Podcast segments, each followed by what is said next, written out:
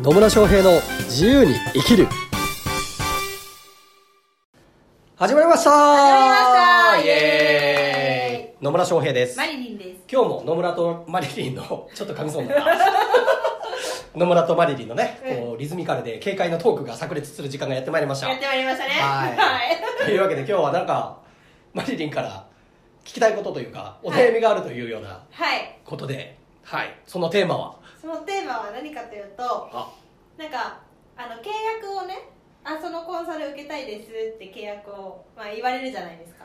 コンサルを受けたいですって言われたそうの受けたいですって言われる。は なんかすごい先走ってたけどね。はい、順番に落ち着いて喋っていただいて大丈夫ですよ。大丈夫、落ち着いてますから。大丈夫ですよ。でそれであの、まあ、契約するのに見積もりをくれないかって言われてはあ見積もりを送ったんですよ見積もりを送ったと。はい、はい見積もりを送ったんだけどなんかいやこっちも言いたいことがあるからお返事お待ちしてあ待ってもらっていいですかみたいなはあ、言いたいことがあるからお返事を待ってもらっていいですかと。うんはで、まあ、この日以降に返事をするのでってい。うん。来てたんですけど、はその日以降何日も経っても返事がまだ来てなくてあれこれはどうしたものかとどうしたものか。すごく困ってるんですけど、い野村さんの場合そういう時ってどうしますか？すんげえ具体的なところの悩みなのね。はい だいぶね、だいぶ具体的ですだいぶ具体的なね、すんげえピンポイントな。そう珍しく いつも大体抽象的なね、話が多いんだけどね。そうそうそうなるほどね。まあ、見積もりを出しました。で、えっと、まあ、検討したいと。う言っていてでいつまでに返事がをしますって言ってるけど返事が来なかった。っていうことですよね、うはい。っていうことはその期日になったらどうですかって聞きゃいいんじゃないですか。そっか。っていうのがまあ一つかな。で、えっと、そういう意味で言うとまずマリリンがやって、まあ、素晴らしい点っていうのは何かあすばえ向こうが言ってきたのかもしれないけど期日を決めとくっていうのは大事です。うんうん。なんか考えますとか検討しますって言った時に期日決めとかないと人間結局決めないから、そうですね、うん、まあねセールスの、まあ、基本としてはもうその場でクロージングする契約取るっていうのは基本とは言いつつも、うん。とはいえやっぱ持って帰って検討しないといけない場合もあったりするわけですよ、うん。まあ、会社とかだと、えっと、上司とか社長の、ね、承認が必要だとかっていうケースもあったりするので、まあ、それはそれでね時間かかるっていうケースもあるから OK なんだけどその時にじゃあいつまでに返事くれますかっていうのをまず期限切っておくっていうのはすごく大事なところですと。はい。で期限切ってるっていうことはそれそこのそこで何かしらの返事をくれるっていう約束をしてるわけじゃないですか、うんうん。だとしたならばその期限が来た時に返事が来なかったら確認する許可は取れてますよね。そうですね うん。そうだそうだ。そうでしょ？うん。だってこの日までに、ね、返事するって言ったじゃんって いう話だ言えますもんね。そうそうそう。だから聞きゃいいと思いますけどね。聞きます。はい。というわけで解決。ね。いうところです、なんでまあ期日切っておく。っていうのはすごく大事だしそこでまあ返事来なかったら、まあ、その確認してメールだけじゃなくて別に電話したっていいし。うんうんうん。っていうので確認するっていうのがいいんじゃないですかね。そうですね。うんでまあ、ちなみに私の場合で言うとあのそれで来ない人はあ来ねえなと思って、えーまあいいやと思います。しうんあの約束守れない人をクライアントにする気もあんまりなくて。っうんうんていうのがあるので、まあ、ででもそれでもなんか理由があってこういうので遅れましたって来たら別に「いやお前1日遅れたからもう契約してあげない」とかって いうことはしないけどね、はい。まあしないんだけど基本的には私の場合はこうこの日までに検討して返事しますって言った人でなんかその日に連絡が来なかったもうん。うんうんうんって思いますね。あの、まあ、り忘れてるだけっていうのもありえるから、まあ、こっちから聞いてあげるっていうのもいいのかもしれないですけどね、うんうん。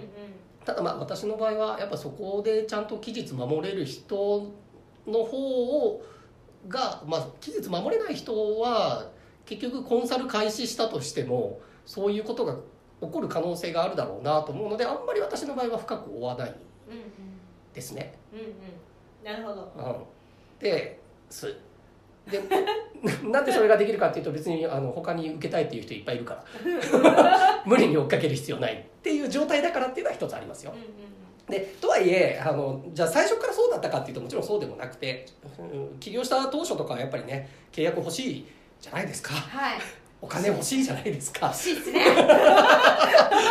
っていうのがあったからあのいあのどうですかっていうのは連絡入れてましたね。でそうするとなんか、えっと、こういう状況でえ検討が遅れてますっていうような場合もあるしまあねしあの仕方されてそのままフェードアウトっていう場合もあるとは思うんだけど、まあ、基本的にはやっぱ期日決めてるっていうことは約束をしているっていうことなのでうんうん。もしその期日になっても何も返事来なかったら聞いてみればいいと思いますよ。そうしますそうしてみてください。はいそうしてみます。うん、なんでまあその事情がねどう変わってるのかなっていうのはねよくわかんないですけど。そうですね。だからそうねメメールのやり取りよりは本当は電話とかした方がいいかもしれないですけどね、うんうん。まあ、なんでその人との関係性とかにもよります。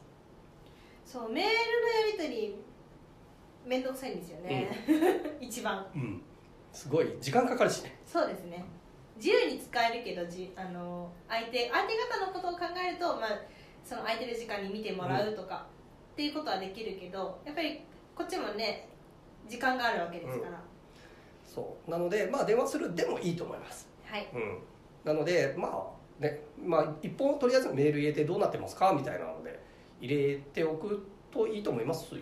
うん。うんでそれでも帰ってこなかったら電話するとかね。うん。っていうのでフォローしていけばいいんじゃないかなっていうふうに思いますはい。なんでそうそう。まあ見積もり出したのに返事来ないね。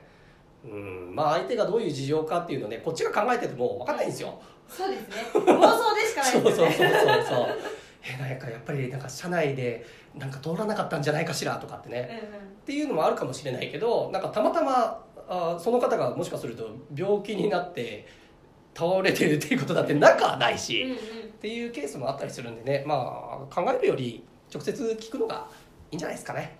そうですね。っていうところになります。はい。はい、というわけであっさりしたところになるんですけどね。でこれってまあセールスしてる時の結構あるあるだったりもするので、うん。もう少しだけ言っとくとう、ん。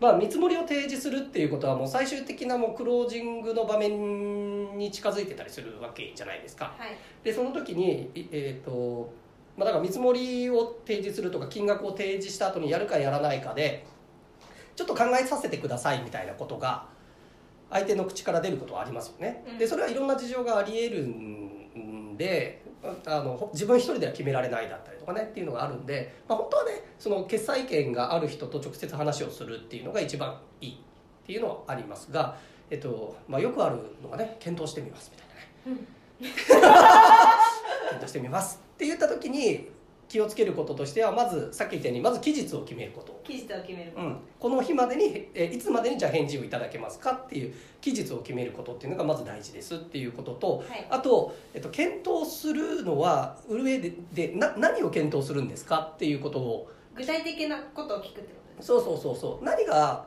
あーだから提案の中で何かこう決めきれないことがあったりするわけじゃないですか、じゃあ何を検討されるんですかって聞くとなんか出てくるかもしれないじゃないですか、うんうん。そうすると その決めるための要素っていうのはあらかじめこっちからあそれ大丈夫ですよ。っていうこともできるので。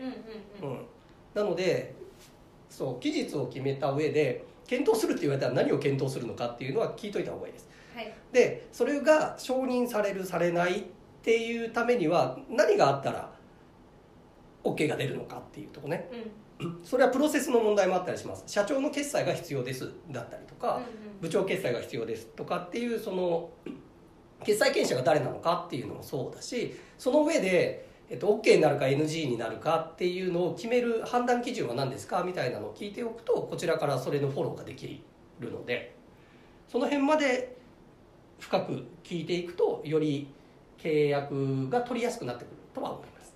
はい。ねでめっちゃ、まあ、とはいえねあんまりすげえガツガツするとこいつガツガツしてるやつだなって 思われるケースもなくはないけどとはいえ、うんとまあ、少なくとも見積もりで出してくださいとかっていう場合何かしらもう受けたいっていうふうに思ってるわけだから、その受けたいと思っている人がその例えばね社長とかっていうその検債権者にそれを OK してもらうために自分としても何ができるかっていうのを考えてねうん。それのフォローをするっていうのがすごく大事にはなってきますね。はい。はい、社長なんですけどあねその人は社長なんですね。うん。あその人は社長なんですそっねちは社長なんですけどね。でも社長でも社長だけで決められないかもしれないじゃないですか、あそうですね。うん、社員の意見とかを聞かないといけないっていう場合だってあるわけですよ。うんうんうん。実際に現場の意見を吸い上げてっていうこと。だひ一人で決めれるんだとしたならばじゃあ何があればあの決断できますかっていうのでさっき言ったように切りけばいいし、うん他の人の意見を聞かないといけないんだとしたならばその他の人がどういうふうに認識してもらえれば OK が出るのかっていうところも聞きゃいいっちゅう話なんですよ。はい。です。なんでねあの見積もり出しっぱなしにせずに クロージングしてくださいと。ちゃんとフォローフォローするっていうことなんですよ、はい。結局受けたいって言ってる人はやっぱうコンサルを受けたいって言ってるんだったらコンサルを提供してあげれる状況に自分としてどういうフォローができるかっていう観点でねぜひ関わってってもらえればなと思います。はい。ありがとうございます、はい。というわけでね。